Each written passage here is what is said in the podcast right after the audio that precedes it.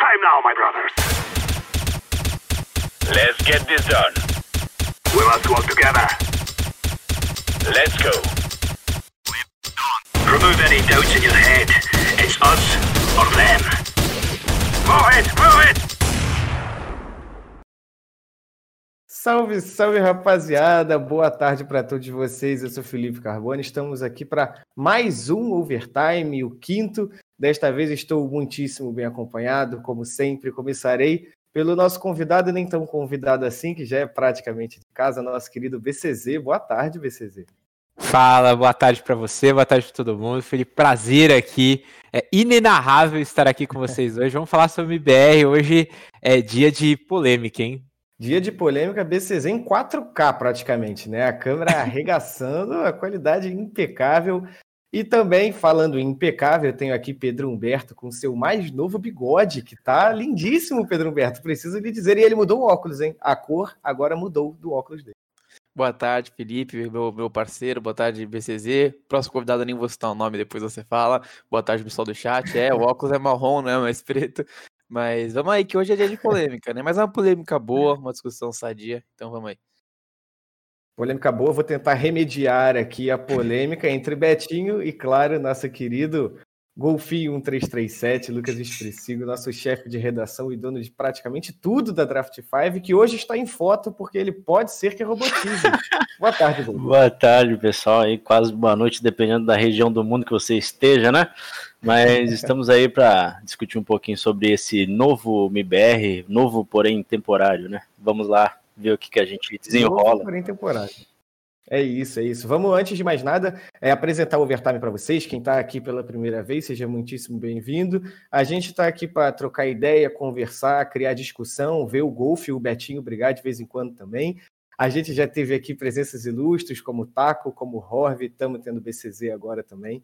Então, assunto de hoje, MIBR. Quero saber quem se propõe a começar esse assunto, como o Golfo já adiantou, uma, uma reformulada MBR, né, Golfo? Temporária ou não, vai saber. É, depois de uma mudança muito grande aí, a saída mais recente de Taco Ferided é, e o Fallen, que foi para o banco. Então temos aí KNG e TRK remontando a equipe. Quem se habilita a começar? Cara, eu posso começar, eu posso começar, não vejo problema. Como é, como você diz, né? Vamos, vamos com calma, mas a gente já pode lembrar que o, o final foi um final trágico, né? Inesperado também por muitos. É, é, eu lembro que até eu, agora eu tava no sofá, assim, deitadaço, vendo um jogo do Brasileirão horrível. Aí eu abri o Twitter, tava lá, é, Taco Ferdete fora. Aí eu, mano, o que tá acontecendo e tal? Aí o time acabou, o Fallen acabou indo pro banco. Mas agora a gente passa por um processo de reformulação, né? Nem tanto, né? Por ter o KNG e o TRK que já eram da antiga lineup, né? O KNG ainda como IGL novamente, né? É, mas é uma line interessante, que tem nomes interessantes. Eu acho legal a gente passar um por um, falar um pouquinho de cada. É, tem muita coisa para falar sobre alguns, alguns já são mais conhecidos. Fique à vontade, Beto. Pode, pode citá-los. É, não. Então eu vou começar então. Vou começar já que você me deu esse, esse, essa dádiva. Eu vou começar chamando o BCZ primeiro para falar sobre um jogador em específico, que é o KNG.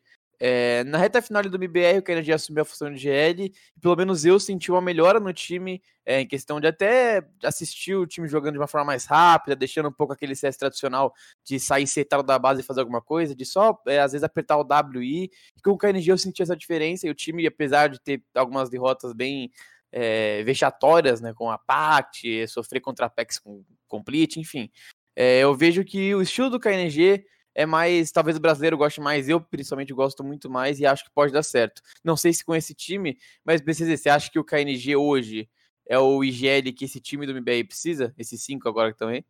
Cara, a situação do MBR é bem complicada, né? Assim, como marca, eles deveriam representar o número um do Brasil sem discussão nenhuma. E hoje é muito difícil você argumentar com isso, mesmo com o investimento que eles têm por trás. É, eu acho que o KNG é um bom nome para você estruturar uma equipe ao redor, né? Um pouco antes até, assim, eu sei que a gente vai falar da lineup nova, mas acho que é interessante para falar para a galera que não está acompanhando muito, e eu vejo que tem muitas dúvidas disso, até pelos próprios posts que eu faço, é que assim, o Fallen indo no banco, ele está preso por contrato com o IBR. Mesmo o Fer, o Dead o Taco tendo sido dispensados, eles ainda têm um contrato com o IBR. Então, assim, eles não podem sair no dia seguinte e jogar para uma outra equipe. Então, assim, o MBR tem esses caras ainda no seu guarda-chuva. E eles estão presos, né? Então, assim, é, por, por, uma questão de contrato. Alguns mais presos, questão do Fallen, por exemplo, alguns menos. Eu acho que o KNG é um bom nome. Eu preferiria o Fallen mesmo assim. Eu acho que ele é um cara que tem uma, uma imagem perante a comunidade mais forte. É, eu acho que a própria organização sentiu essa deficiência do KNG, que é um cara que está muito tempo no cenário, já fez muita história, mas não é um cara que tem uma imagem tão forte como qualquer outro membro do MBR tinha, né? Acho que o Fer e os outros membros até que saíram tinham uma imagem mais forte do que o KNG, e até por isso eu acredito que eles chamaram o Kogu, que é um cara com muita história e tal. Tecnicamente, no jogo, eu acho que ele vai conseguir entregar o que precisa ser entregue por ele. Agora, essa lineup, como você falou, né, é temporária. É montar um time base para dar um resultado que a gente imaginaria de um IBR é, a curto prazo, eu acho impossível hoje, assim. É, eu, eu, vou, eu vou até completar, acredito, o raciocínio do Betinho antes da gente colocar o Golfo aqui para dar a sua belíssima voz é, para gente. Eu concordo com o Betinho e vou contra o BCZ. Eu acho que é, eu gosto da adição do KNG e a gente conversava bastante. Eu acho que o Betinho deve se lembrar disso, o Golfo também, de como o estilo de jogo um pouquinho mais rápido, né, Beto, imposto ali pelo KNG, é, talvez tenha colocado o, o Fallen em, situação, em uma situação um pouco mais desconfortável. A gente citou como ele não se apresentava tão bem depois que o KN assumiu a função de capitão, talvez a dificuldade dele de se adaptar a esse estilo de jogo mais rápido. Eu prefiro também o KN é, como capitão do time. E, mas vamos ver como é que vai funcionar agora com, com, essa, nova, essa nova equipe, né? Temporária, mas a gente pode ainda colher algumas peças aí e reaproveitar um pouquinho mais para frente. E você, Golfo, fala pra gente o que, que você pensa. Então é 3 contra 1 aqui, porque também acho que. É, eu acho que, a grosso modo, assim, o cenário mudou muito, né? O meta mudou muito do tempo em que é, LGSK foi tudo aquilo que foi. Então, eu acredito que o Fallen, ele parou no meta antigo de ser muito lento, de trabalhar muito lento, de esperar, é, sei lá, ah, vamos na Inferno, vamos dominar a banana, esperar os caras jogar todos os utilitários, aí a gente trabalha o round, aí a gente faz a entrada em dois tempos ainda em cima disso, tipo, é muito tempo.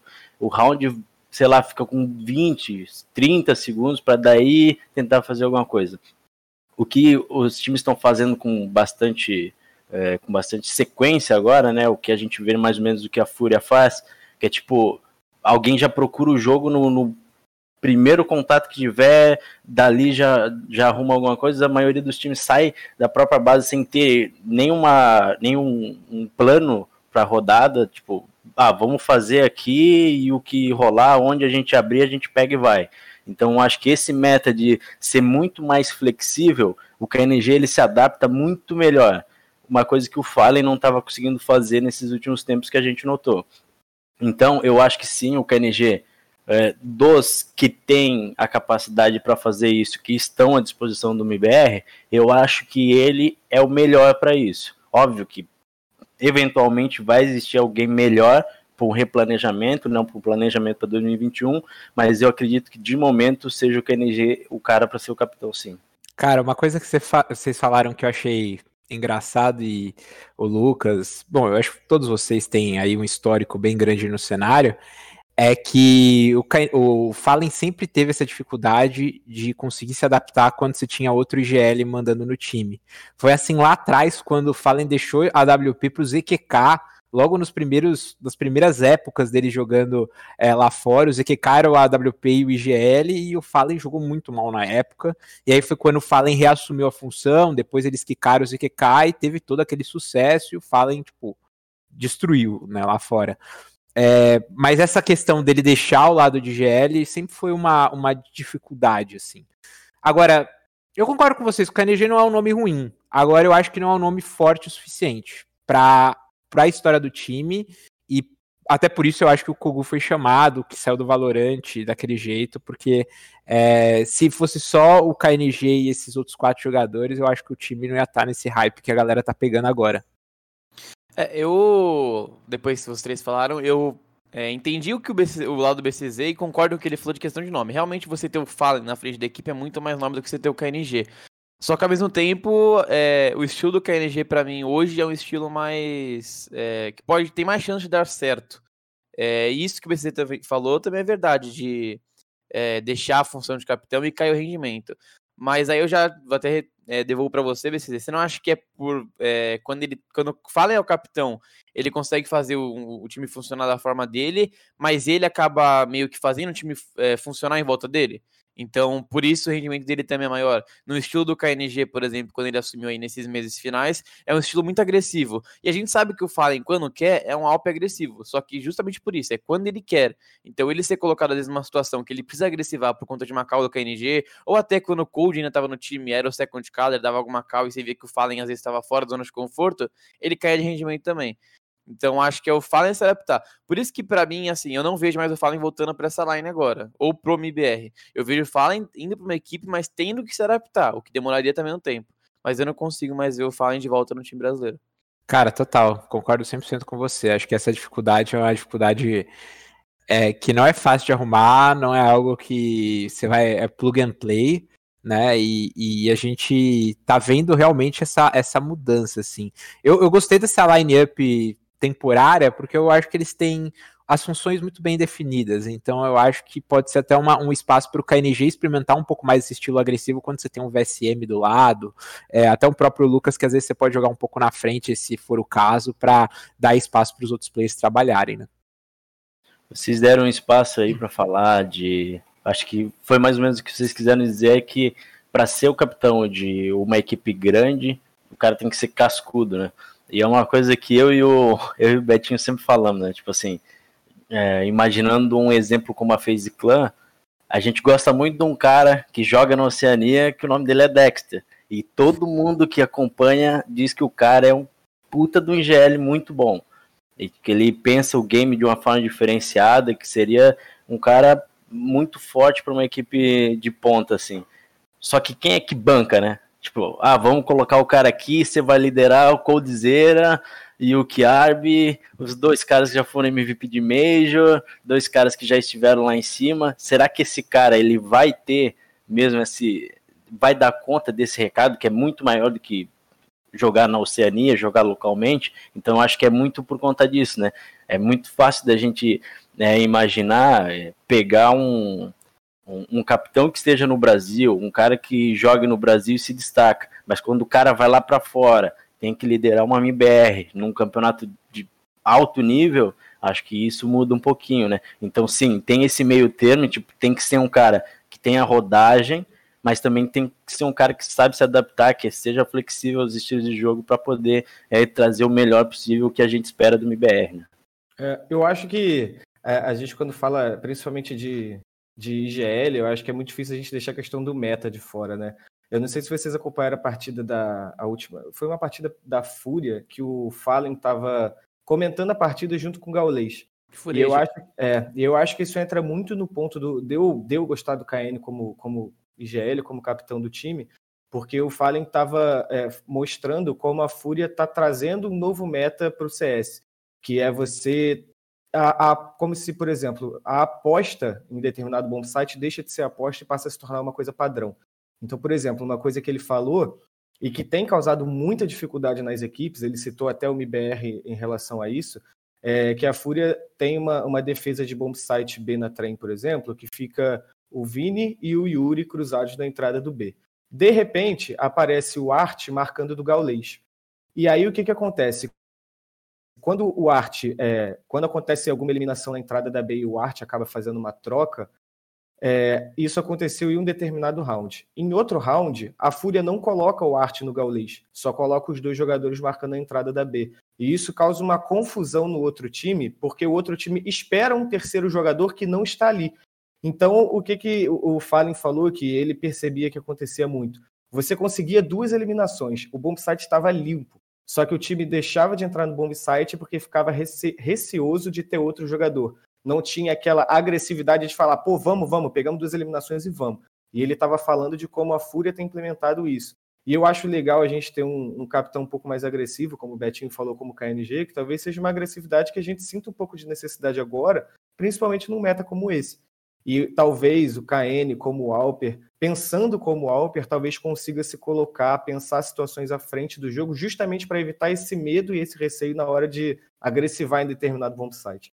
E eu acho que até se adapta melhor aos jogadores que tem, né? Já que tem o VCM uhum. que se largar o cara vira um cachorro, né? Um maluco, ele vai matar todo mundo. E tem o Léo também, que é um cara que se liberar para ele fazer isso, ele faz, se pedir para ele ficar preso, ele fica. Ele é um cara que é muito híbrido, né? Então é só é só fazer, é só o que o KNG mandar, os caras estão dispostos a fazer. Eu acho que a equipe se adapta muito bem a esse estilo também. Eu concordo.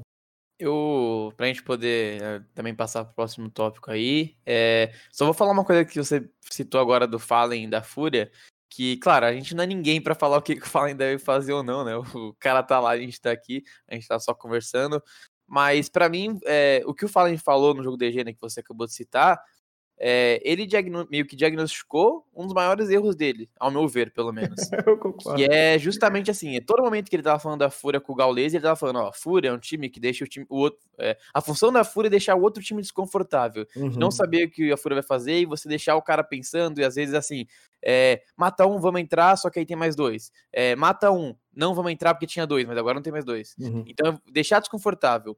E eu acho que é, era muito fácil ler o estilo de jogo do Fallen no MBR. Então, assim, é, por exemplo, sei lá, na Inferno. Inferno era um domínio rápido banana, aí fazia um pouco de barulho MF com o Fer, aí depois setava e fazia alguma entrada faltando 20 segundos. É, é, sei lá, na B smocava CT, smocava CT, smocava caixão, entrava, ou smocava as duas no bomb e tentava dominar pelo 3D CT. Então acho que deixava muito fácil de do adversário ler. E ainda mais tendo muito material, né? Porque querendo ou não, o IBR é um dos times que mais tem material aí, como Astralis, por exemplo, e aí que é uma das diferenças até, a gente pode conversar isso depois. É, eu acho que deixava muito óbvio o que, que ia fazer. E você ter, não só o KNG, a gente pode pensar num IGL, é que eu acho muito difícil ter alguns ter IGLs aqui no Brasil, mas algum IGL que é agressivo um pouco mais, um Kagatex, por exemplo, que gosta de um time agressivo, é, mudar um pouco o estilo do MBR que tá muito padrão. E como o BCZ e o Gol falaram, realmente, você tendo jogadores mais agressivos como o VSM, como o Lucas que pode fazer isso, e o Léo, que sempre foi um entre muito bom, é, pode acabar dando um caldo aí para os próximos dois campeonatos. Eu quero, eu, antes da gente concluir, na verdade, para concluir, é, a gente falou do KN, a gente falou de vários jogadores, mas eu quero saber do, do BCZ. É, o que a gente, quando a, o MBR trouxe o TRK, alguns é, foram contra, acreditaram que não era a melhor contratação no momento, mas ele hoje, acredito eu, BCZ, que ele tenha se provado a ponto de estar tá, ser, fazer parte da reconstrução da equipe, né? É um, se tornou um nome importante e é uma pessoa que ao lado do KNG é, é, ele se tornou a base ali da equipe a ponto de tentar trazer o MBR de volta, né? Total, cara. Eu acho que o TRK surpreendeu todo mundo. É, eu acho que até ele mesmo, sendo bem sincero.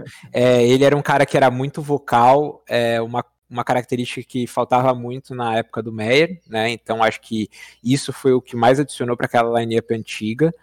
Ele tinha uma experiência muito grande internacional, por mais que fosse jogando campeonatos ali de baixo escalão, se comparar os, os, outros campeonatos que eles disputavam, né, as outras equipes disputavam, ele sempre estava nos qualificatórios, sempre enfrentava as principais equipes, né, então ele tinha muita experiência. É, vocês falaram sobre estilo de jogo e eu concordo muito com vocês essa forma de jogar mais para frente, né? Um jogo menos retrancado, menos previsível. Eu acho que pode ser muito positivo realmente. Eles no grupo deles eles vão enfrentar a Astralis, que é um, um time que, que faz essa essa essa que revi, revisita muito seu estilo de jogo, então acho que é um time mais versátil, né? Mas assim, de modo geral, ele jogando na Europa, eu acho que dá certo, né? É, seria mais ou menos o jogo mais cachorro contra o jogo um pouco mais estruturado. Tem tudo para dar certo. Agora, é pou, são poucos dias de treino, né? São acho que nove dias de treino. Então, é, eles vão ter que se virar com o que dá, vai ter um map limitado e vai ter que tentar usar a galera da melhor forma possível. Sim, sim. É, a, o, o Betinho ele vai falar disso com a gente muito melhor. Ele acabou de cair de, de passagem, mas a gente, se a gente avançar para o próximo tópico, que é o Lucas, o Lucas 1, né? É, a gente, quando estava em off aqui, a gente estava falando sobre é, o que, que você pensava sobre a chegada do Lucas ao MIBR, o retorno, né? Do Lucas ao MIBR. depois de um aproveitamento não tão bom assim na Imperial, é, na minha opinião, não conseguiu se provar aqui no Brasil, mas era a peça que estava disponível no mercado. É um jogador que, querendo ou não, a gente consegue encaixar ele no estilo de jogo cachorrão, se a gente pode dizer assim, que o BBR está querendo adotar agora. E é uma figura que quem está acompanhando as redes sociais do time sabe como o time está hypado para esse, é, esse novo momento que eles vão passar agora. Né? Como você enxerga a chegada do Lucas é, nessa line-up? Não, é, se a gente tentar ignorar o passado dele no MBR, você acha que ele se encaixa melhor nessa, na, nessa line-up? Perdão? Ou, por exemplo, naquele entrou é, há um tempo? Eu concordo com você que é um jogador que pode entrar bem para o time, tá? Eu não acho que o Lucas ele vai entrar é, terrivelmente mal. Uhum. Mas, cara, a gente tem que olhar para o histórico. Não faz sentido não olhar. E aí, quando você vai olhar, pela Imperial ficou bem abaixo, mas eu acho que o time mesmo não esperava o desempenho que eles tiveram, né? Que não foi legal no Tribute Major e em outros campeonatos. É, e ele mesmo, na época do MBR lá atrás, ele não conseguiu mostrar o, o jogo dele, né? Eu acho que talvez até por essa indecisão, indefinição de, de, de forma de jogo, né? Ele entrou num momento conturbado. É, a gente sabe que ele tá comendo CS, né? Tá batendo várias horas aí de CS jogadas. É, eu fui muito contra a contratação do Henrique na época da uhum. Fúria. É, fiz vídeo sobre isso, fiz posts e tudo mais, e acabei pagando minha língua, cara. Esse é um dos exemplos clássicos que eu falo. Olha, eu sou analista há muito tempo no cenário, cara, mais de cinco anos aí fazendo conteúdo e tudo mais. Já acertei várias coisas, já consegui várias coisas positivas, mas já errei muito. E o exemplo do Henrique na Fúria foi um exemplo clássico, assim, de erro crasso que eu fiz. Então, assim, eu espero estar errado, mas eu não espero muita coisa do Lucas, não, cara. Eu acho que pra ali ele vai ser o mais feijão com arroz possível. E aí a gente vai ficar dependendo muito mais de um KNG de AWP, de um VSM de AK e alguma coisa assim. Eu espero um jogo totalmente arroz com feijão do Lucas. O, o, o, rival do Betinho de discussão ainda não voltou aqui, ainda não está entre nós, que é o, o, Lucas. Não sei se ele já voltou, mas eu quero começar pelo Betinho, falando também, não, antes de chamar o Lucas, sobre o Lucas. É até engraçado que teve esse probleminha e eu voltei na hora de falar do Lucas, na hora que eu sei que vai dar um problema. Também, eu também. E eu já posso falar aqui que o Lucas é o nome ideal do MBR, a gente vai discutir, mas o Lucas é o nome ideal para esse MBR. É, antes de, de eu provavelmente entrar num ringue de UFC com o Lucas, com o Golfo, é, eu vou até complementar o que o BCD disse, do Lucas não ter ido bem quando ele foi contratado lá atrás.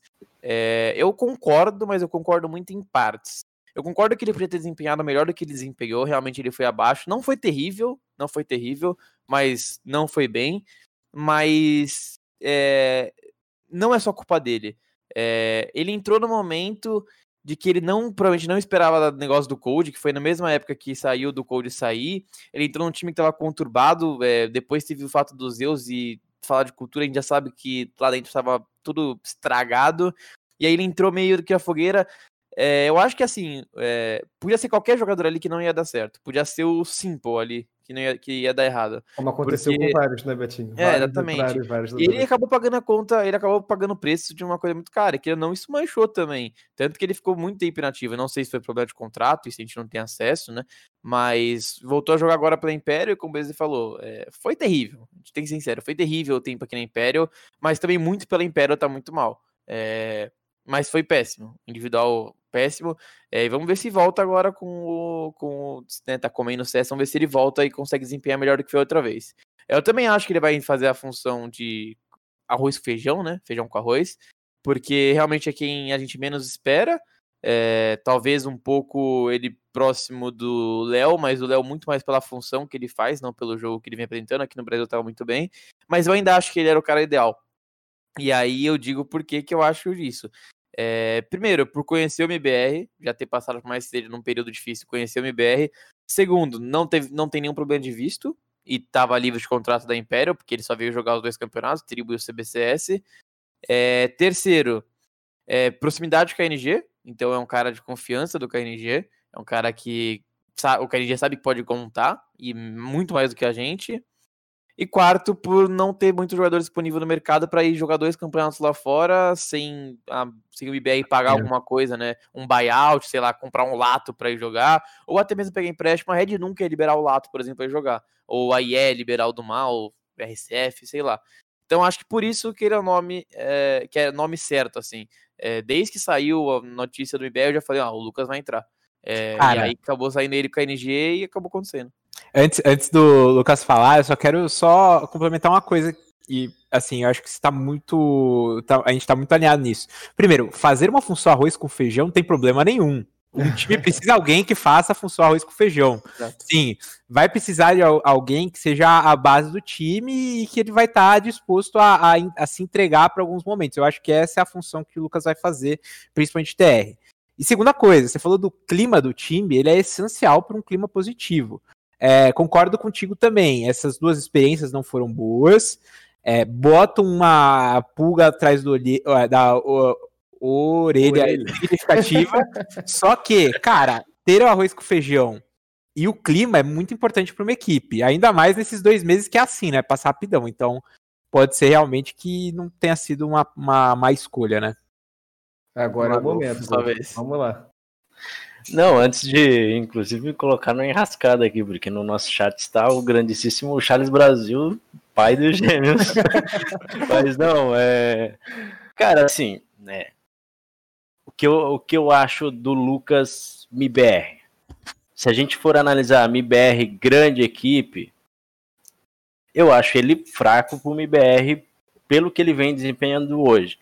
Tem muita história? Cara, isso sem dúvida nenhuma. Eu acho que se na vida, quem, quem- na vida de quem acompanha o CS, se o cara não é, em algum momento gostou muito do Lucas, ele tá muito errado ou ele não viu o CS de 2017, por exemplo. Saudade. Acho que no, no PGL Major Krakow, todo mundo aprendeu a gostar muito dos gêmeos. Então, isso cria uma afinidade muito grande do público e isso que leva o pessoal a cobrar ah, o Henrique, vamos Henrique, vamos Lucas, e colocar ele sempre nas equipes grandes. Eu acho que a passagem do Lucas no MBR não foi ruim. Eu acho que ele, dentro das super limitações que a equipe tinha, ele fez bons jogos, fez boas, é, dentro da função que se pedia também, eu acho que ele conseguiu fazer bem, né? Mas o que me, me preocupa realmente é esse momento dele na Imperial. Eu acho que esse momento dele, tipo assim, quando a Imperial anunciou ele, eu pensei, cara, o cara vai vir e vai bagaçar, vai dominar o cenário. Meu Deus do céu, mais um aí para incomodar o Phelps nos melhores do ano da Draft 5, né? Mais um cara para entrar aí no, na discussão. É, mas ele foi, tipo, muito, muito, muito abaixo. A gente nunca esperou que ele fosse, tipo, lá fora, que ele seria o star player, ele nunca foi esse cara de dar show e etc, né? Ele sempre teve funções, inclusive, nossa, muito atrás, se a gente puxar Kabum, o cara era o cara que ia mais, sei lá, ancorar um lugar, ia fazer umas funções piores. Era o que marcava, mais- era o que marcava escuro na Dust 2 de TR. né? Exato, era o cara, era o cara mais complicado assim de, de, de esperar alguma coisa dele pela função, mas também porque tinha feira, tinha uma porrada de gente para botar o time para cima, né? Então, eu realmente assim acredito que o Lucas na Imperial não foi bem e isso preocupa não só eu, mas eu acho que também preocupa muita gente. Mas existe sempre aquele renascer da Fênix, né? A gente também, em vários momentos, quando é, FNX saiu ainda lá da Kabum, lá atrás, a gente também pensou, ah, esse cara acabou, esquece, esquece estourado. Não, mas esquece, o cara não volta mais. E daí o cara ainda voltou, levou dois meses, fez o que fez. Então, tipo, sempre existe um espaço para a pessoa crescer de volta e voltar ao topo. Eu acho que uma analogia, né, puxando agora a sardinha pro meu lado aqui, pro meu Twitter, acompanhem se vocês não acompanham, é, eu fiz uma analogia lá que essa é a convocação da seleção brasileira só com pessoas, só com jogadores que jogam no Brasil, né? Esses 23 não vão para a Copa, né? Na analogia, esses 23 não, esses 23 convocados não vão para a Copa do Mundo, mas é uma baita de uma oportunidade para ele se mostrar e colocar a pulguinha lá na cabeça da, da, da MBR de falar assim: ah, puta, o Lucas jogou muito bem. Nossa, dos dois torneios que ele teve com a gente, ele foi muito bem, ele arregaçou e o cara tá sem contrato. Será que não é uma boa a gente testar? Nem que seja para sexto player, não sei. Mano, isso vai gerar uma dúvida imensa. Então eu acho que sim, me preocupa por ele ter sido abaixo, mas é uma puta de uma oportunidade do cara mostrar, não, agora eu vou e eu vou mostrar porque eu quero, porque agora é uma oportunidade maior ainda do que era antes, porque agora é um recomeço, não é entrar no meio de um projeto assim do nada.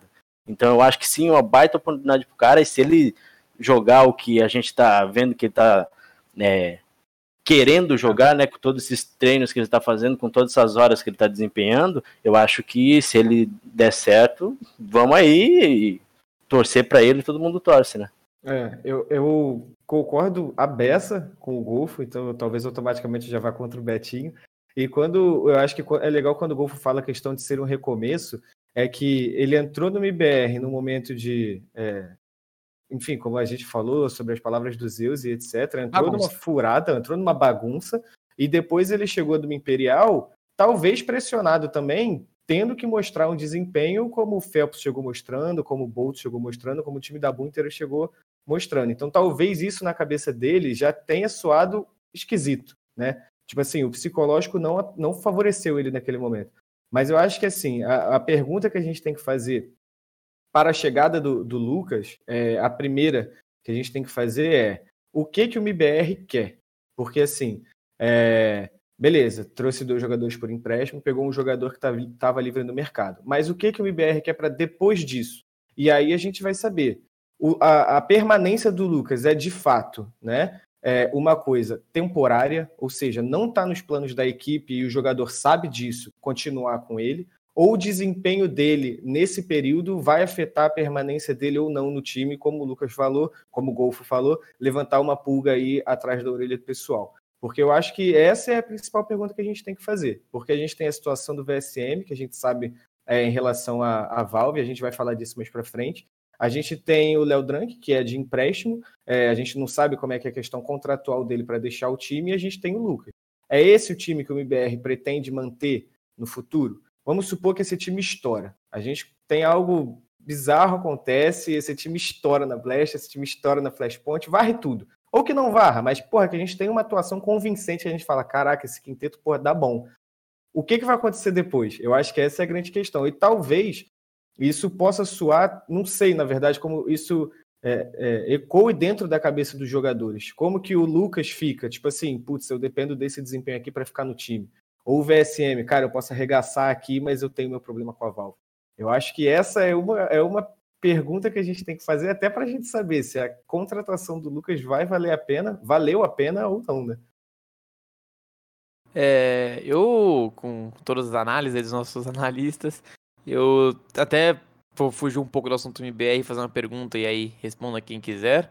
É, mas vamos supor que o Lucas vá bem?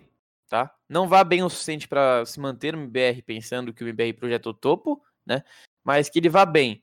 É, e nos times hoje que a gente tem, né, em alta, Boom, Sharks, Red, Avan, é, Pen, Yet, One. Se o Lucas vai bem no MBR, mostra o seu valor ainda, renasce, né, como uma cinza. Vocês acham que ele tem espaço em algum desses times grandes, tirando o MBR? Assim, na Boom a gente pode falar que é muito difícil pelo momento, mas acho que o Lucas tem espaço numa T1, tem espaço numa IE, tem espaço numa Red. Então eu acho que é a chance também deles provar. E aí eu queria saber se vocês têm, vocês acham que ele encaixa em algum desses times aí, caso ele mostre um alto nível. Cara, eu acho eu, que é, eu, eu, também acho que tipo em IE, T1, Red, sim. Eu tava imaginando que você ia trazer uma outra visão aí, porque se a gente for pensar, por exemplo, a Fúria, ela quer um sexto player. E o sexto player é sempre aquela história complicada, né? A gente olhar para Astralis hoje, por exemplo, deixar o Bubsky no banco é coisa de maluco, né? Porque o cara é sensacional, jogaria em 90% das equipes do mundo. Então, eu acredito que essa história de sexto player é bom, muito bom, realmente precisa, é necessário, mas eu acho que seria importante um cara um pouco pouco mais abaixo do que a própria equipe, entendeu? Para poder deixar ele ali de sexto jogador e não gerar é, problema interno por conta disso. Então, eu realmente acho que nessas outras equipes, provavelmente ele vai ter espaço.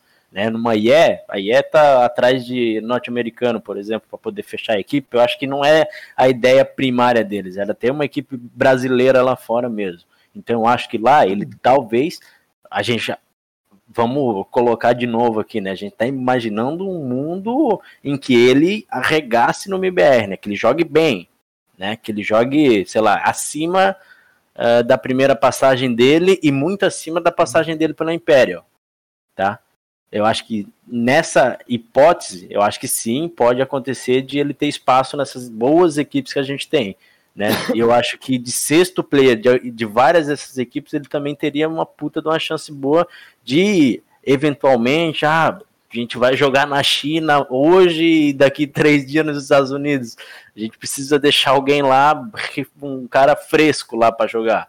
Mano, é ótimo isso. Essa história de sexto player é ótimo. Eu acho que abre muito espaço para esses caras mais veteranos. É tipo, cara, quem nunca viu, sei lá, seleção convocando, né? De novo, esse papo de seleção convocando, mas sempre é necessário ter aqueles talismãs, né? Um cara mais velho, um cara de grupo. Acho que é muito importante ter essas pessoas também quando a gente vai imaginar sexto player, sétimo player, sei lá. Então é interessante, acho, ter o Lucas num, numa cara, função mais assim também.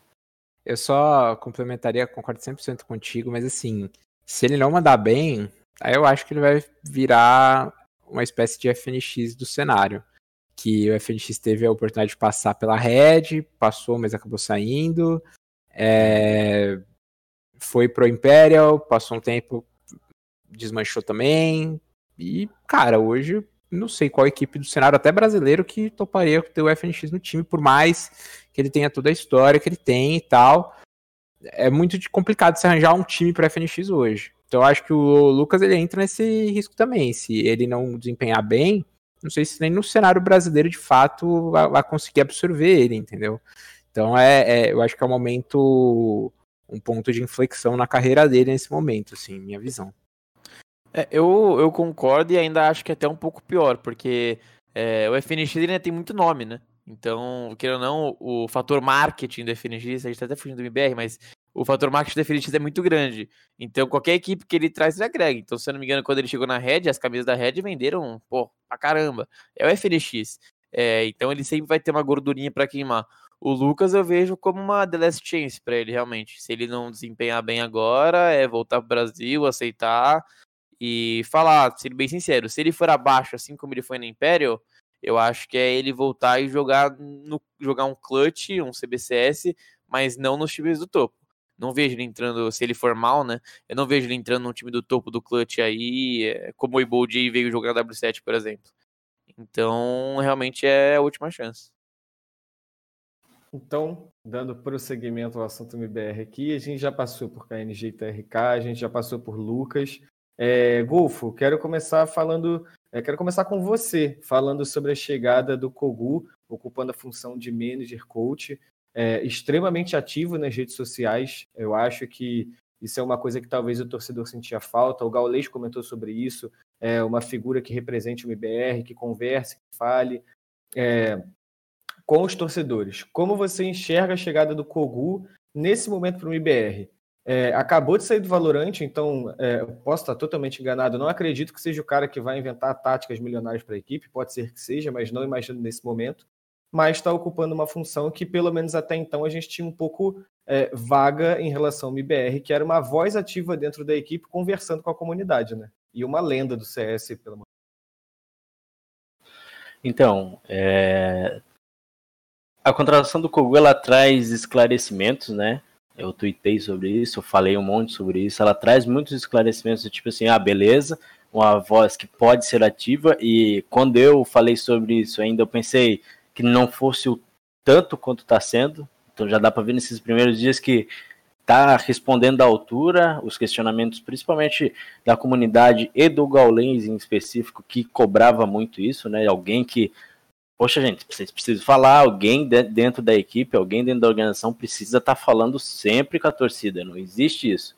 Então, eu acho que o Kogu entrando deu muito essa luz. Agora ele está exercendo muito essa função, que eu acho que é essencial, o porta-voz, é essencial ter.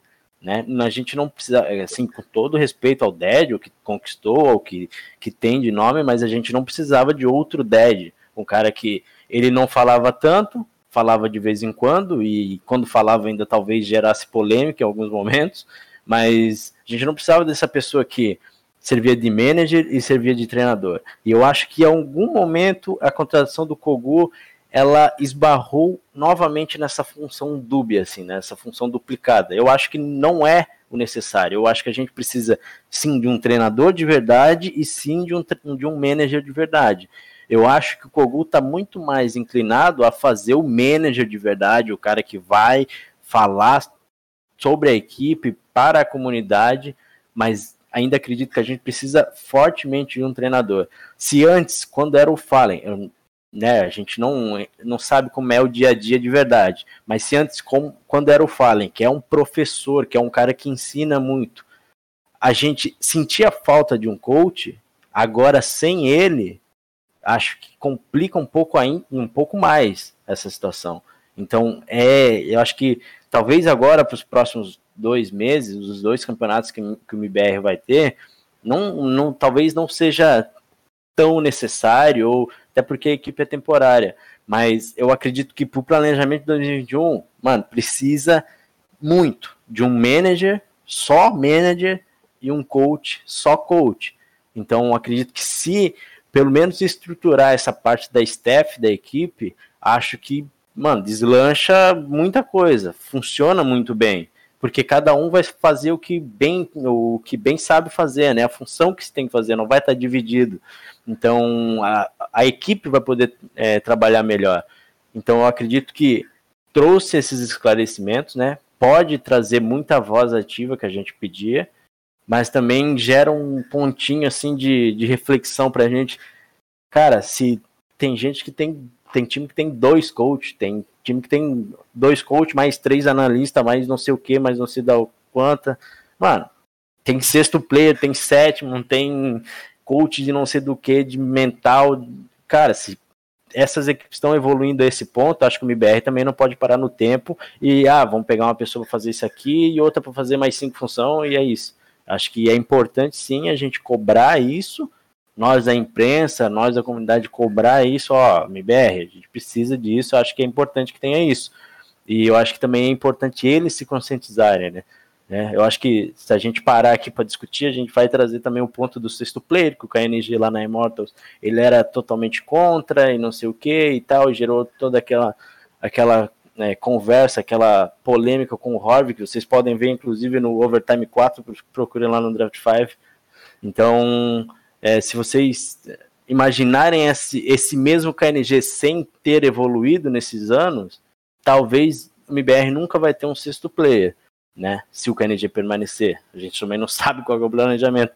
Mas eu, eu ainda acredito que precisa, sim, um manager, um coach, um sexto player. A gente precisa acompanhar muito o que o cenário está fazendo do novo meta, que não é só dentro do jogo, é fora também.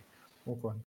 Cara, eu concordo 100% contigo, Lucas. Eu acho que na época do MBR, por mais que o time tava mal, Fallen era a cara do time, era o capitão, era o AWP, era o psicólogo, era o marqueteiro. Cara, ele era tudo, né?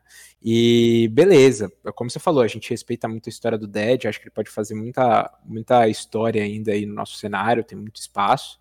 Mas, cara, a gente não precisa de, um, de uma pessoa que só apareça em alguns momentos para falar o que ela acha e depois desapareça, entendeu? A gente precisa de alguém que seja é, frequentemente lá dando a cara e falando, né? Que não era o que, acontecia no MBR. Então, é, acho que o próprio Kogu tá sentindo essa, essa demanda puxada entre fazer essa função de dupla, de manager e coach. Eu não sei se ele tem a preferência por ser manager, é, eu acredito de fato, pelo fato de ele estar no Valorant, vai ser o que ele vai mais se sentir confortável em fazer, porque o CS tem um meta muito dinâmico. Mas o próprio MBR sentiu essa, essa necessidade de contratar alguém que tivesse a cara do time, né? O KNG, de novo, é um ótimo cara, gosto e tal, mas ele sozinho, com os outros quatro jogadores que estão com ele, não teria o mesmo peso do que está tendo com o Kogu na frente das câmeras, fazendo conteúdo, stories e todos os outros, é, outros pontos, né? Então, assim, eu espero um 2021 apostando no Kogu de novo. É, eu acho que é um cara que vai poder entregar essa função, independente do resultado. O time pode ir super mal, falar, cara, a gente pegou o que dava pra fazer. Vai. O time for, foi super bem, pô, irado, tal. Então eu acho que o Kogu é um cara que vai continuar. Sobre funções complementares, a gente tem o Tácitos, tem vários coaches aqui no Brasil que fez tanto tantos trabalhos legais, né? Então a gente pode trazer o Tassos como analista, pode trazer outros vários coaches que estão fazendo um trabalho incrível com lineups com o PEN, W7M. Uh, cara, até injusto eu falar aqui, porque tem tantos times bons, com técnicos bons e, e, e, com vontade de mostrar o CS. Então eu acho que é, é, é esse o caminho natural. E a profissionalização vem, cara, de qualquer maneira, por mais que tenha sido uma saída conturbada, né? Essa, essa, o próprio Betinho falou, né? Tava deitado no sofá e tal. Acho que todo mundo é meio que, que, nem, que nem outros eventos da vida. Todo mundo mais ou menos lembra o que tava fazendo quando ficou sabendo do MBR, a mudança, né? A bomba explodindo por dentro. Mas eu não acho que vai ser muito negativo para a marca, não, no final das contas, se eles continuarem com esse ritmo de conteúdo. Eu vou então dar o meu. para poder fechar esse assunto. É, eu concordo com o que vocês falaram, mas ao mesmo tempo não muito. É, eu, eu, particularmente, é, quando eu vi o anúncio do time, né? Quando a gente soube do, do time, né? Dos rumores e tal, eu fiquei animado por, por ver o MBR jogar. É bom você ver alguém jogando, mas não tava tão, pô. Uau, quero acompanhar o que esses caras estão fazendo dia a dia, dia a dia. E aí, desde que eu comecei a ver a criação de conteúdo no Instagram, principalmente do Kogu, o KN também é muito ativo, o próprio Lucas muito ativo, é, acompanhar assim, por exemplo, se você segue os caras no Instagram, você sabe que ontem os caras treinaram com a EG, hoje estão treinando com a nova Cloud9. Então a gente sabe disso. É só se você seguir no Instagram que você vai ver. E a gente sabia também que eles estavam jogando aqui no Brasil na GC. É, é que qualquer pessoa que tem internet consegue ir lá e ver. É, mas ao mesmo tempo me, me preocupa um pouco do Kogu, é, dele ter que fazer as duas funções. É, como é um time muito é, diferente, é muito bom você ter um cara que é a cabeça do time. É, que era o Fallen realmente. É, e o Zeus também na época, né? Antes dele sair. É, e eu acho que isso pode faltar um pouco. O Kogu, às, vezes, não sei se ele tá um pouco inseguro para falar alguma coisa por estar tá muito tempo fora. Ele tá distante do CS faz um tempo, tava focadaço no Valorant, inclusive jogando muito bem. É, e aí, do nada, voltou pro CS agora pra ir lá. É, realmente, eu acho que como manager, ele encaixaria perfeitamente. Eu acho que é, é, muito bom a torcida ter essa proximidade de ver o que as pessoas estão fazendo no, no, dia a dia. Então, até numa janta que os caras estão fazendo depois do jogo, você vê que os caras estão lá junto, unido, rindo, tá todo mundo num clima agradável, é muito bom pra torcida. É, até, claro que tem aquela brincadeira, pô, o time nessa situação e você jantando, mas o time tá nessa situação e os caras estão jantando felizão lá, tá alegre, tá animado para jogar. Então acho que é muito importante. E aí o que eu discordo de vocês é que eu acho que isso faltava no MBR antigo, mesmo com o Fallen. É, o Fallen sempre foi realmente a cara, o cara que postava e fazia o marketing dele, mas é, ao mesmo tempo, se você for ver aí a timeline, os jogadores começaram a aparecer mais com gravação de jogo, como o Fallen é, gravava, né? Teve a polêmica da Fúria, mas que o Fallen gravando o jogo, KNG mostrando um pouco mais do, do Instagram lá da casa deles, só quando o time já tava todo bagunçado. Quando o time estava bem ou estava se, tentando se construir, ainda quando trouxeram o Meyer, você não via esse conteúdo. Você não via o próprio Fallen chegando nas redes sociais, nas redes sociais e falando, no máximo era, ó, perdemos, estamos treinando, próximo campeonato, ó, temos campeonatos daqui a 10 dias, ó, é, sei lá, estamos com problema de internet, não sei. E hoje, já com o Kogu em menos de cinco dias, você já sabe tudo que os caras estão fazendo. Você sabe o time que eles estão treinando, sabe o horário de treino. Então, por exemplo, você, sei lá, você sabe que eles treinaram até meia-noite e meia ontem, que eles treinaram 11 horas, você sabe que hoje eles foram treinar de novo. É, com você, certeza. Você sabe de tudo. Então, acho que isso, é, até para uma eventual derrota, deixa o clima muito, muito menos pesado, porque você sabe o quanto os caras estão se empenhando. Se você. Eu vou até falar uma coisa que se, se não quiser falar, não tem problema, porque é polêmica. Uhum. Mas você não sabia se o Fer tava vindo demo lá atrás. É, lógico, lógico. E hoje a gente sabe que o Lucas tá lá com 120 horas. A gente sabe que o KNG tá lá comendo o jogo mesmo tendo uma filha em casa que acabou de nascer. Então acho que é muito importante você ter essa noção do que o jogador tá fazendo. E o Kogu tá mostrando ser essencial nesse ponto. não sei se dentro do servidor ele vai ser o que o Zeus é, o que o Zonic é, mas com certeza fora do servidor ele tá sendo um cara que a gente não tinha faz tempo. É, eu é concordo, isso. cara. Eu acho que eu acho que até o próprio Lucas ele também concorda com isso. isso. Isso, faltava, isso faltava muito. E, e não só de da comunidade ficar apreensiva, né? Porque aí rolava uma polêmica de um lado, uma polêmica do outro. Às vezes eu me metia numa dessas polêmicas, às vezes era um jornalista que era questionado o trabalho dele. Então, assim, cara, é botar os pingos realmente nos is, né? E, e, isso é uma, uma coisa que a Astralis faz muito bem há muito tempo. Quando os caras Astralis perdem, tem um vídeo lá de 40 segundos, um minuto, falando lá o Glaive com a cara de pastel dele, o Dupri falando, ó, oh, galera, puta, perdemos, foi foda, desculpa, tamo junto, valeu. Então, cara, eu, eu espero que se o BBR perder, e, cara, tudo indica que Astralis G2 e Fúria no, no grupo, o MBR é difícil eles ganharem. Eu não duvido que o Kogu vai fazer um vídeo lá de 40 segundos, um minuto. Cara, galera, tentamos nove dias aqui, jogamos ainda no mapa que a gente queria, que era, sei lá, inferno, que eu vi que eles estão treinando. Puta, tentamos, mas não deu. Os caras são muito bons. Flashpoint, tamo aí, tamo junto. Duvido que vai ter o tanto de hate que teve no passado. Isso cria um apreço da comunidade, né, cara? A comunidade para. Foi o que você falou, Construindo né? Para- junto, né? É, para de vomitar em cima dos jogadores e fala, putz, é, a, a gente não quer mais ouvir aquele negócio de. Não É. deu, voltaremos mais fortes? Exatamente, cara, exatamente. A gente quer ouvir, a gente é torcedor, cara. A gente é apaixonado, a gente quer, quer ouvir é real, quer ouvir o cara falar, ó, jogamos mal, tá ligado? A gente jogou ruim pra cacete e tomamos dentro, mano. É isso que a gente quer ouvir. É, só pra amarrar o assunto aqui, Betinho, esse meme aí do Tamo Jantando é do Vasco, hein? então você, como sempre, mencionando o Vascão, passando, é, indo adiante, passando é, para a próxima peça da equipe, é, vamos falar para o VSM, né? Vamos falar do VSM. O que é, é, hoje saiu uma matéria na Draft 5, eu fiz uma matéria na Draft 5 por causa de uma publicação do Kogu. Quem me mandou dica de passagem foi o Betinho, já agradeço aqui.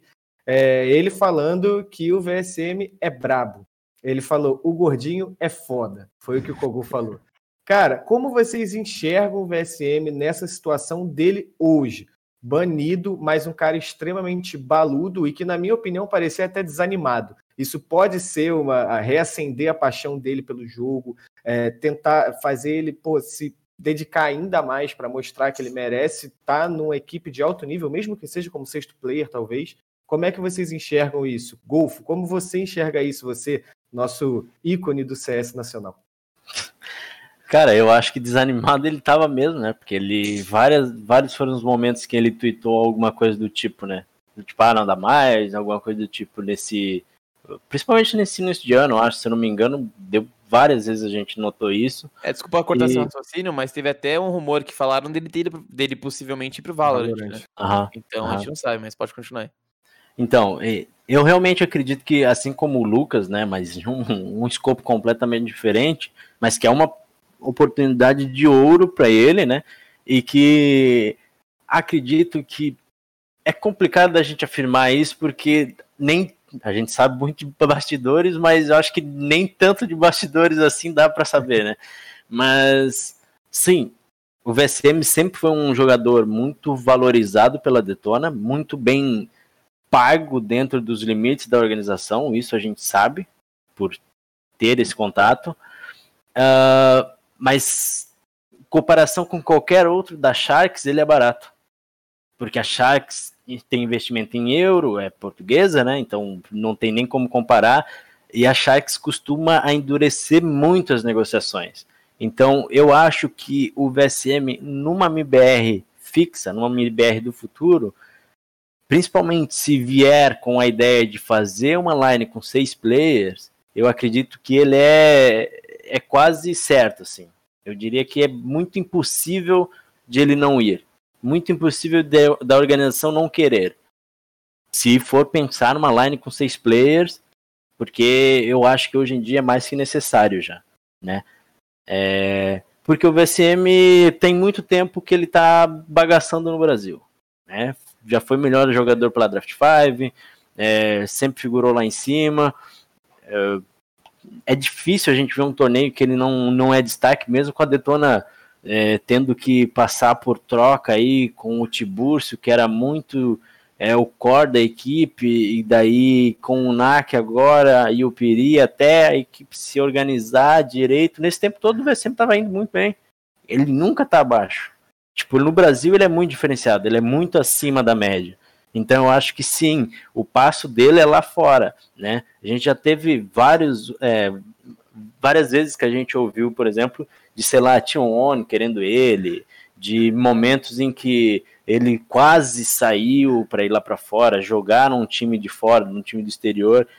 Mas eu acho que esse é o momento é, que, sei lá, se ele não sair agora, eu acho que é muito difícil dele sair em algum outro momento, cara. Não, não sei, é uma, uma visão que eu tenho assim, nem de, de análise, mas é uma visão minha, assim. Porque parece que ele tava bem desanimado e agora chegou a chance de ouro. Tipo assim, ó, Moleque, brilha, porque você vai ter a chance, mesmo sendo banido, você vai ter a chance. Porque se a gente pegar os calendários do CS hoje, o cara tem. O, o time tem um calendário, sei lá, de 80%, 85% de torneios nada a ver com a Valve, que a Valve nem assiste, assiste, né? nem, nem dá bola, nem sabe o que, que é. Então, tipo assim, e o VAC? Perfeito. Não importa nada. Para jogar Flashpoint não importa, para jogar Blast não importa, para jogar qualquer outro torneio que não seja RMR ou um Major, não importa. Então o cara, ele vai poder jogar com uma frequência absurda, entendeu? Então eu acho que o, o MIBR pegou o VSM num, num momento dele em que é uma baita oportunidade para a MIBR, que está recriando uma marca, recriando uma organização agora, né? Porque esses, esse tempo que teve até agora a gente pode meio que descartar, porque não conseguiu fazer o que pretendia fazer, mas está recriando também uma equipe que precisa se fortalecer em gente nova e não em caras que a gente já viu milhões de vezes. Então acho que o VSM pode ser essa cara do time novo, o cara que mesmo banido é resiliente e tá lá para jogar um campeonato, sei lá, ser MVP de um campeonato que o MBR ganha lá fora, mano, isso, isso seria animal. Então eu acho que sim, o, o VSM é a oportunidade dele, é a oportunidade do MBR e a oportunidade do cenário brasileiro se reerguer lá fora, excluindo toda essa boa fase da Fúria que a gente vê todo dia, que pouca gente fala, né? Mas a parte do MBR se reerguer lá fora, acho que é a oportunidade ideal. Cara, eu concordo plenamente com, com vocês, assim, o VSM é um cara que já era para estar tá lá fora há muito tempo, é, ele tem um nível de jogo excelente, é, eu acompanho bastante tudo que ele posta e, e sou fã do cara mesmo, assim. É, e, e, eu notei e, e, já tive a oportunidade de falar com ele, com pessoas próximas dele, ele estava realmente não se dedicando como ele se dedicava lá no passado. É, então ele passou por um 2020 aí no primeiro semestre bem menos dedicado do que a gente via. É, e, e aparentemente, desde o segundo semestre, desde esse clutch que começou essas alterações e tudo mais, ele tá voltando àquele VSM antigo. É, dos últimos tempos para cá, eu, eu falaria que ele tá com uma performance muito boa. E, cara, mais de 80%, concordo com o Lucas falou. É, são calendários que são independentes dos torneios da Valve. E beleza, vamos fazer como já, já é feito com alguns jogadores, né? Quando for rolar. Tem a Ence, né, BCZ? Tem a Ence com o Jump. Quando, quando for assim, é, ah, vai jogar o Major? Ah, beleza, vamos trazer outro cara, beleza, traz lá, joga o Major. Cara, o Major hoje é importante, é, pô, tem um super legado, mas eu não acho que é a, o creme de la creme, não é a cereja do bolo, sabe? Não é, puta, sensacional. Ganhar uma Flashpoint pode ser um bom começo, começar a ir para umas playoffs, e é tudo que eles precisam para tentar reconstruir o time. Então, acho que para sexto player, se ele mandar bem, é com certeza um dos principais cotados. E a, a questão do VAC nem interferiria nem no perder pontos do RMR, né? Porque todos os torneios RMR, o MBR seria, sei lá, jogaria com um sexto player.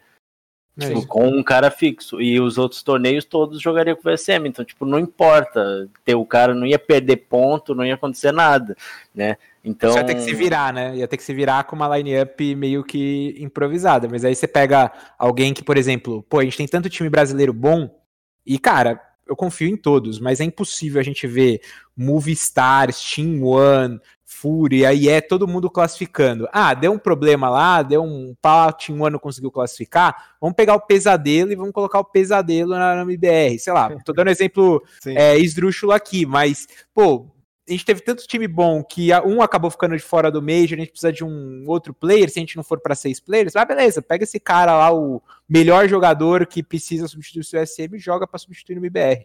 O MBR tem dinheiro para isso.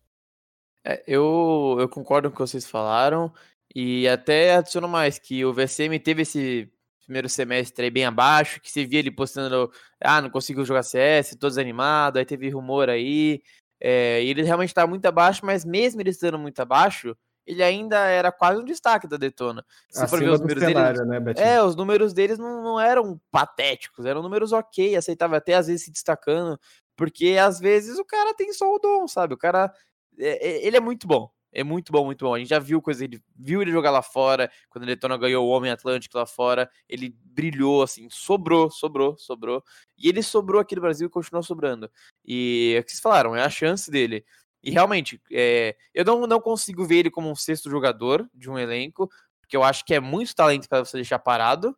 É, então eu vejo ele como realmente um, um cara que vai fazer parte do time, mas que aí em eventos RMR, né, como o Yamp faz, é, acaba deixando o time e alguém assume seu lugar. Então até a gente pode até voltar no tópico do Lucas, juro que eu não tô defendendo o Lucas só para contrariar o Golfo, mas no o, o Lucas ser esse sexto jogador, por exemplo, de um IBR aí na frente, sei lá, porque é um cara que é abaixo do, do restante, né, pensando no planejamento vitorioso do IBR, mas que completaria. E eu acho que essa é a chance do VCM se provar.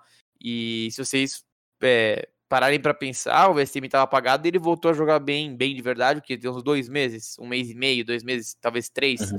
E, e, pode ser, a gente não sabe, mas pode ser que é desde a primeira conversa, talvez com o BR isso tenha dado ânimo pra ele. A gente não sabe.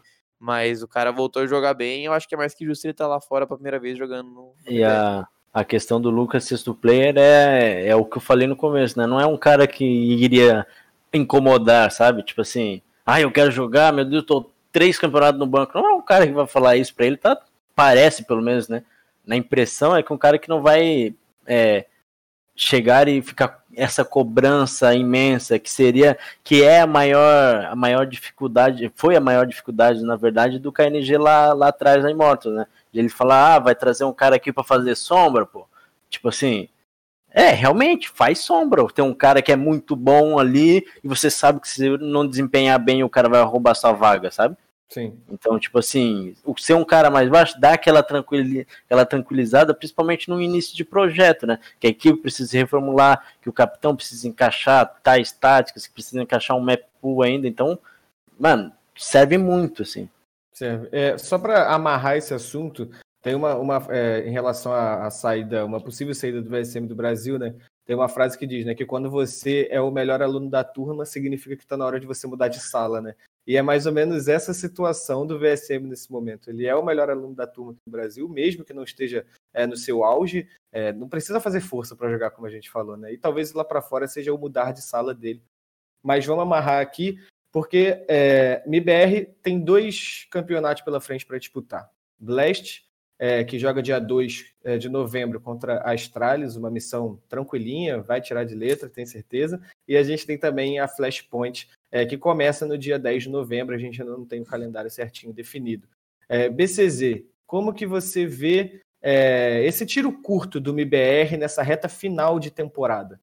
Joga com menos pressão, joga com mais pressão? É, o que que, a, o que que a gente deve esperar do MBR nesse campeonato? Cara, eu espero, primeiro, jogadores totalmente animados para jogar. É, eu acho que não vai ter ninguém entrando cabisbaixo, acho que todo mundo vai entrar com frio na barriga. É, eu acho que isso é fato. Agora, lá tem players muito experientes e players muito talentosos, né? A gente não comentou aqui, por exemplo, mas, cara, o Léo Drank, ele é um cara muito versátil. Ele é um cara que, desde a La Ligue Season 1, é, para mim, se mostrou um dos players mais versáteis do Brasil. É, aí você fala, beleza, você tem ele. Você tem o Lucas que tá nessa aí de meu, última oportunidade. Tem o VSM que é um... Eu acho que, assim, eles entram sem pressão. Se perder para Astralis é imaginado. Não, ninguém imaginaria que eles... É, não é... Não é seria mais uma derrota na bandeira do BBR para Astralis, o que seria super normal dado o desempenho fantástico que essa lineup tem há muito tempo.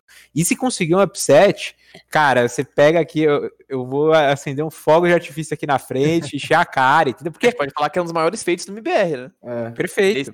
Às vezes, às vezes é até melhor você começar jogando contra a Astralis do que você começar jogando contra um time de menor expressão que você já meio que já foi... entra pressionado. Já entra, é, e, foi justamente, e foi justamente o problema do último bootcamp do MBR de jogar contra o Isla Crackle, jogar contra essas outras equipes.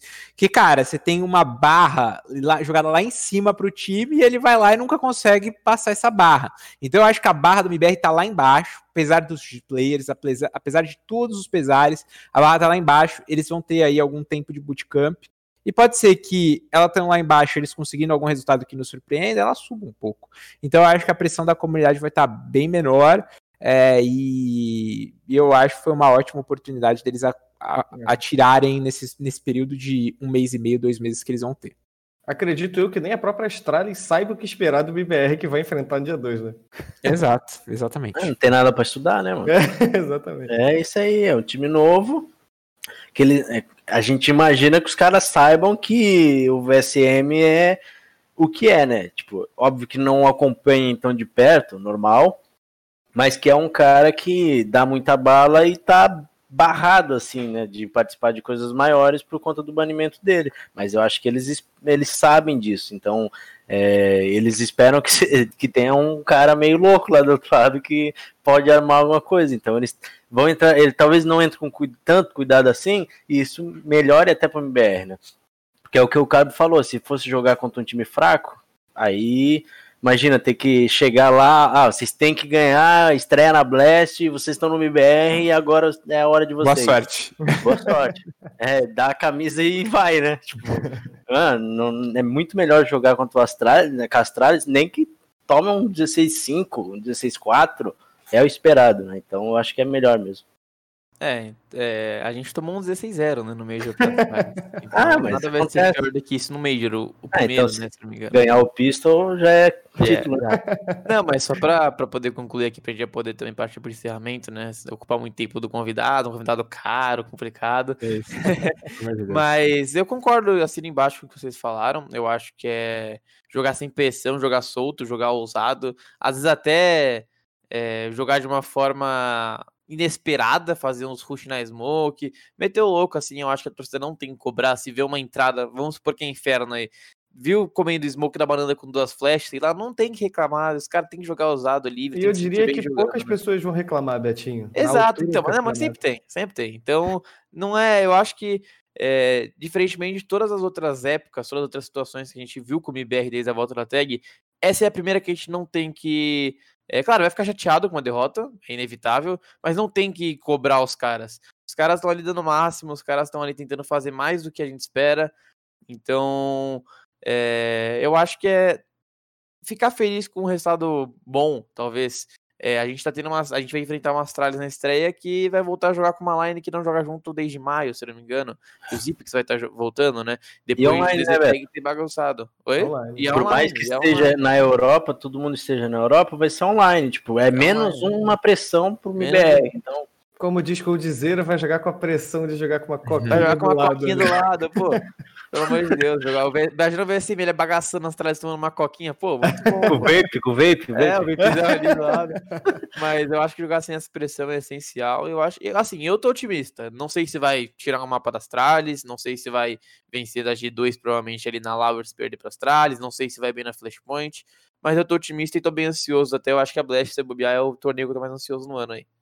Estamos, estamos. Então, é, com esse belíssimo comentário de Betinho para finalizar, concordo com ele. Também estou ansioso. Eu acho que, como muito tempo não ficava para assistir o jogo do MBR, talvez, é, a gente vai chegando ao fim aqui do nosso querido overtime, nosso quinto overtime, mais uma vez com o BCZ. Agradecendo primeiramente a GC por ter cedido esse espaço aqui. Lembrando que se você gostou de algo que foi dito aqui, ou se você não gostou e só está afim de criticar o comentário do Betinho, você pode encontrar isso lá no YouTube também. A gente está lá, pode comentar retirando o Betinho e elogiando o Golfo, por favor, também. A gente vai estar tá lá e a gente também coloca os melhores momentos também. A gente também faz é, artigos na Draft 5 é, com aspas e tudo completinho para vocês. E também estamos é, nas principais plataformas de podcast do Brasil e do mundo. Então, BCZ, vou começar me despedindo de você. Eu sei que você tem compromisso daqui a pouquinho. O Betinho já falou que você é cara. As pessoas não sabem o quanto deixamos de comprar este mês para pagar o BCZ para estar aqui com a gente. Agradeço a sua presença, BCZ. É sempre um prazer estar aqui conversando com você. Valeu, galera. É realmente muito fico muito feliz de estar participando aqui mais uma vez. O projeto é um projeto muito positivo para a comunidade. A Draft 5 é, é um projeto, é, é um é um espaço muito necessário para o nosso CS nacional, é, não só para dar visibilidade para outros times e para outros campeonatos, mas também é, dar essa visão tão importante do nosso cenário uh, para o exterior, né? Porque hoje a cobertura do nosso CS brasileiro lá fora é muito rasa, né? Então, são profissionais de muita qualidade. Uh, sou fã do trabalho do Golfo, do Rafa, de, do Betinho também seu, Felipe. Acho que vocês têm feito um trabalho fenomenal e espero participar muito ainda aí do nosso cenário junto de vocês. Tenho Obrigado. certeza que participará. E a Draft 5 é uhum. insubstituível, eu diria. Betinho, agradecendo sua presença aqui também mais uma vez, minha dupla, que demorou, tá com problema no PC, caiu mais que o Vasco durante essa transmissão aqui, Mas agradeço você aqui comigo mais uma vez, Betinho. É, o meninão aqui tá defeituoso, o outro ainda não chegou, e aí é muito USB conectado, ele explode. Mas quero agradecer a participação aí do, do Carbone, como minha dupla, né, sempre. É, o Golfo eu não vou agradecer, porque não preciso nem agradecer, já de tantas vezes que eu já agradeci. E BCZ é sempre um prazer conversar com você. É, a gente tem. Eu vejo assim, né, pelos. Pô, sempre nas redes sociais a gente tem ideia muito parecida sobre o CS. E acho que você, assim como eu, é, o Golf e o BNV, que é menino que trabalha com a gente, e até o Carbone um pouco, a gente gosta no CS também, um pouco mais é, low tier, né? Ver uns times menores. Então, isso praticamente eu gosto bastante. E agradecer de novo a GC pela oportunidade, chega na quinta edição. Mas tem mais essa semana aí, então fiquem ligados. Tem e mais. Golfo, o bastão é seu. Que isso. Ah, antes, de, antes de finalizar aí, eu só queria mandar um, um salve ali pro, pro Clodoaldo, né? Que é o pai do Léo. E ele perguntou se a gente não falou do Léo. A gente falou, falou.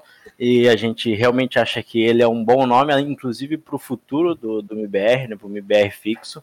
E inclusive, Clodoaldo, uma grande saudade de você, de ver você gritando nas lãs do Brasil. Em breve aí esperamos que tudo se normalize e a gente possa se encontrar novamente, né? Eu tenho. Mas- Posso te interromper rapidinho? Claro. Clodoaldo, mande uma DM para Draft 5 que vão fazer uma entrevista com os pais dos jogadores também, por que não? Vai lá para a gente bater o papo depois também. Opa. Boa.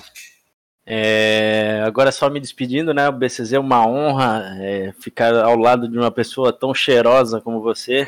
Também saudades de encontrar você nas lãs do Brasil. Quase. Que susto. Pensei que ia vazar uns bastidores aqui, né, local? Tá tranquilo. E boa sorte aí também. A gente sabe que acredito que é Crash agora às 19, é isso? A atuação É pela isso. É, e sempre tô, sempre tô procurando ajudar aí o cenário de alguma maneira. Tô com um time aí pra gente ver se a gente consegue também incentivar um pouco, porque esse- o nosso cenário realmente merece. Vai ter o livezinha, lá. Oi? Vai ter livezinha? Vou, vai, vai. então já sabe, né? jogando. Fiquem ligados aí na live do BCZ, vai postar no Twitter aí que eu tiver aberto, assistir um joguinho na Liga Aberta, dá mais alta qualidade, né, Carbone? É Exatamente. isso. É isso. Só agradecer meus dois queridíssimos companheiros de redação aqui, Pedro Humberto e o meu queridíssimo Felipe Carbone. E com essa a gente se despede. E já vou dar um spoiler aqui: quarta-feira, 18 horas, overtime 6 sobre o Clutch. Com quem, Betinho? Madeira?